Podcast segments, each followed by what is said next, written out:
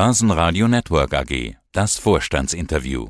Quartalsbericht. Guten Tag, mein Name ist Robert Machtlinger. Ich bin der Vorstandsvorsitzende der FACC AG, ein Luftfahrtzulieferer aus Österreich.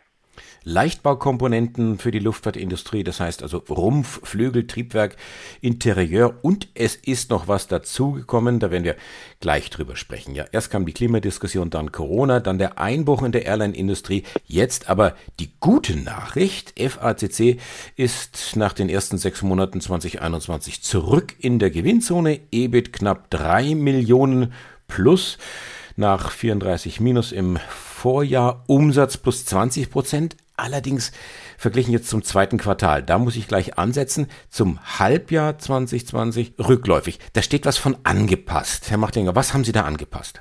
Ja, angepasst haben wir im Wesentlichen unsere Kostenstrukturen. Wir haben uns dem neuen Markt angepasst. Sie haben es erwähnt, das zweite Quartal war zwar signifikant besser als das zweite Quartal im Jahr 2020. Das erste Quartal im letzten Jahr war ja noch stark und von Covid-19 nicht beeinflusst.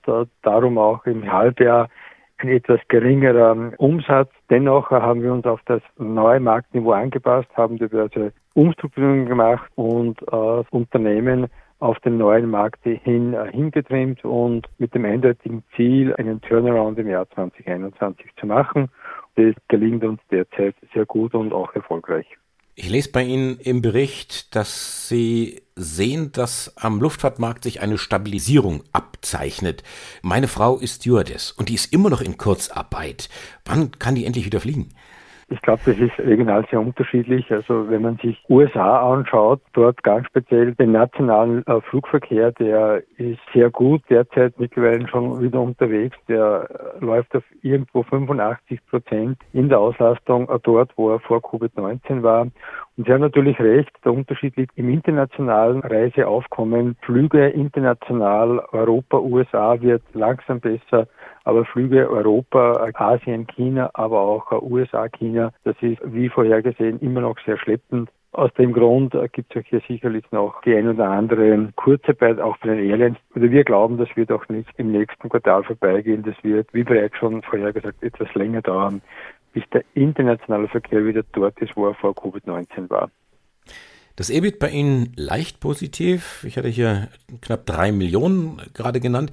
Warum ist denn das Ergebnis nach Steuern höher als vor Steuern? Haben Sie da eine Steuergutschrift gekriegt? Nein, da gibt es natürlich steuerliche Effekte, die sich auch mit dem letzten Jahr abgleichen. Darum ist es steuerlich ja hier noch etwas besser. Und ich glaube, das Wichtige ist einfach nach dem ersten Halbjahr, dass wir die Kosten entsprechend angepasst haben und eine EBIT-Verbesserung von 37,3 Millionen erzielen konnten. Ich glaube, das ist ein sehr gutes Fundament, auch in die Zukunft zu gehen. Das ist für uns das Wesentliche. Interieurs hängt noch leicht im negativen Bereich. Was können Sie da noch tun? Ähm, in Syrien haben wir ganz eine eindeutige Strategie, also hat natürlich auch das ein oder andere Wachstumsprojekt, wieder Neuprojekt, das wir gerade hochfahren.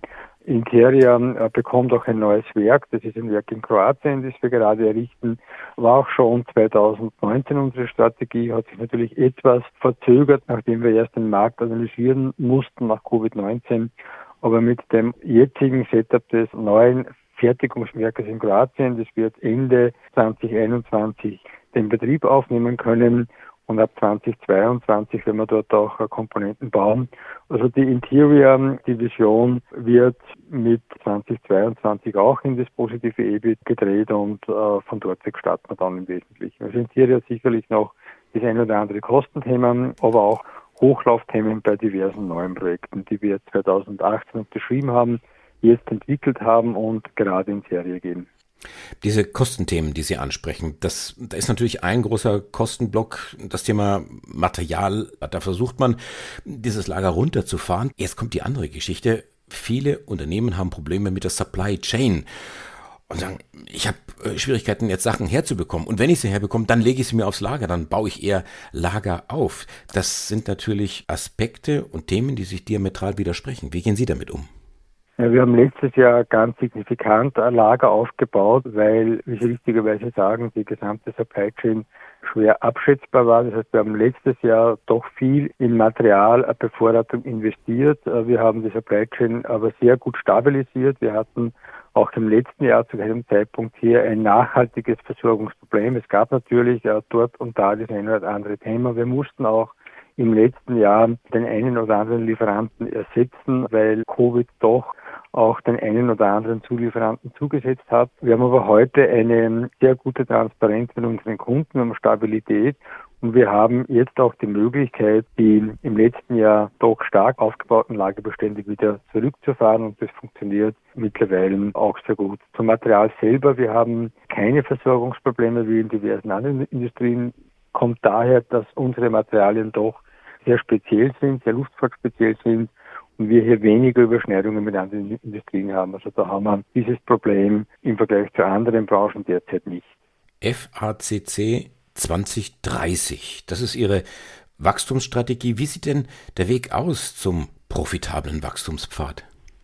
Wir haben einen Strategieprozess letztes Jahr im Juli schon gestartet, haben uns genau angeschaut, wo will die FACC sich weiterentwickeln. Für uns wurde ganz schnell klar, dass es die Luftfahrt ist, äh, jedoch Luftfahrt etwas weiter gedacht. Wir sind ja heute ein Aerospace-Anbieter für die zivile Luftfahrt und die Geschäftsfliegereien. Und wir haben gesagt, wir fahren zwei weitere Säulen dazu. Also neben jedem Kunden, den wir heute schon bedienen, das ist von Airbus über Boeing, Embraer, Bombardier und alle dazugehörigen Triebwerkskomponenten, wollen wir auch Standbeine ähnlich stark haben im Bereich der Urban Air Mobility, ein neuer Markt, den wir seit drei Jahren auch mitentwickeln und da sehen wir mittlerweile auch sehr gute Potenziale und ein völlig neues Segment, das ist der Raumfahrtbereich, der sich ja sehr gut, sehr stark, aber auch anders entwickelt von sehr nationalen Projekten äh, auf doch eine breitere Basis. Dort wollen wir hin. Und angehen tun wir es in drei Stufen. Die Evolutionsphase, sprich Stabilität sichern, Finanzkraft sichern, das sind so die nächsten zwei Jahre. Dann Transformation über neue Technologien im Kerngeschäft, höherintegrierte Komponenten, Primärstrukturen in allen drei Divisionen, die wir schon haben. Und dann ab der zweiten Hälfte der Dekade merkliche Umsätze in den beiden neuen Bereichen, sprich Drohnen beziehungsweise Raumfahrtanwendungen. Das heißt, Sie haben sich dieses Wettrennen der Milliardäre Branson, Bezos und Musk äh, in, in Richtung Weltall, das haben Sie mit ganz besonderer Aufmerksamkeit äh, verfolgt, weil Raumfahrt sicherlich als das neue Feld, was versprechen Sie sich davon? Ja, wenn man sich äh, anschaut, die Raumfahrt Marktvolumina aus dem Jahr 2019 mit circa 200 Milliarden US-Dollar, was hier das Geschäft an Größe gehabt hat und die prognostizierte Marktentwicklung bis zum Jahr 2040, da reden wir von 800 bis 1000 Milliarden pro Jahr. Natürlich alle Systeme, vom Satellitensystem, Launchersystem, den Bodensystemen und so weiter. Also nicht alles ist für uns geeignet. Jedoch speziell der Launcher, sprich das Raketensystem, Raketenmantel, der Cargo-Bereich, aber auch die Triebwerkskomponenten sind für uns ganz interessant. Passt sehr gut zu unserer Sparte Engine und Nacelle, sprich Triebwerkskomponenten. Das wird für geeignet und versprechen tun wir uns, und ich glaube, das ist ein weiterer Punkt, über ähm, die neuen Player wird jetzt der Zugang für ein Unternehmen wie der FACC doch anders sich gestalten. Andersrum gesprochen, wir tun uns derzeit schwer, als österreichisches Unternehmen einen NASA-Auftrag zu bekommen. Mit den von Ihnen genannten Unternehmungen ist es natürlich eine Spur einfacher. Natürlich kommt für uns auch dazu das europäische Raumfahrtprogramm, das wir auch bedienen möchten. Wie gesagt, das ist die Strategie. Da glaube ich, haben wir auch gute Lösungen zum Anbieten und auf dem bauen wir auf. Was waren denn die positiven Schlagzeilen bei der Vivatech bezüglich des Themas Drohnen? Ja, da haben wir unser Projekt gemeinsam mit IHAN und unserem Kunden und Partner ausgestellt. Vivatech ist halt einer der größten Technologiemessen in Europa Gefreut hat uns natürlich, dass der ähm, Herr Präsident Emmanuel Macron uns besucht hat unser Produkt genau äh, angeschaut und das für sehr gut befunden hat, äh, was natürlich für uns eine weitere Bestätigung war, dass das Produkt, das wir vor vier Jahren begonnen haben mitzuentwickeln, auf einem absolut richtigen Weg ist. Wir fliegen auch mittlerweile auch in Österreich im Testflugbereich und man merkt auch, wie hier sich der Markt beginnt zu entwickeln, wie die Nachfrage größer wird, merkt man auch an der Anzahl der umgesetzten und laufenden Projekte. Und wie mehr und mehr Akzeptanz auch im Umfeld der Gesellschaft hier auch sich entwickelt. Also für uns rückblickend, was wir vor vier Jahren gemacht haben mit dem Einstieg, absolut positive Geschichte. Was sind das für Einsatzbereiche der Drohnen?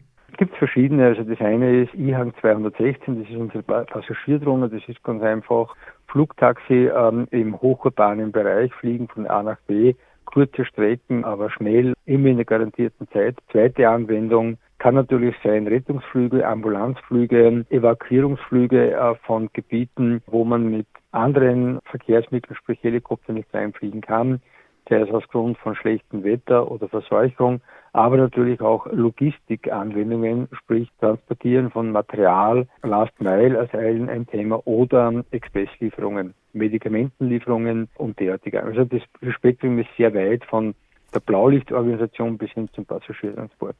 Also der Turnaround ist möglicherweise schon geschafft. Auf jeden Fall ist das der Plan, den Turnaround zu schaffen in diesem Jahr. Der Vorstandsvorsitzende von FACC, Robert Machtlinger. Dankeschön fürs Interview. Herzlichen Dank und alles Gute. Börsenradio Network AG.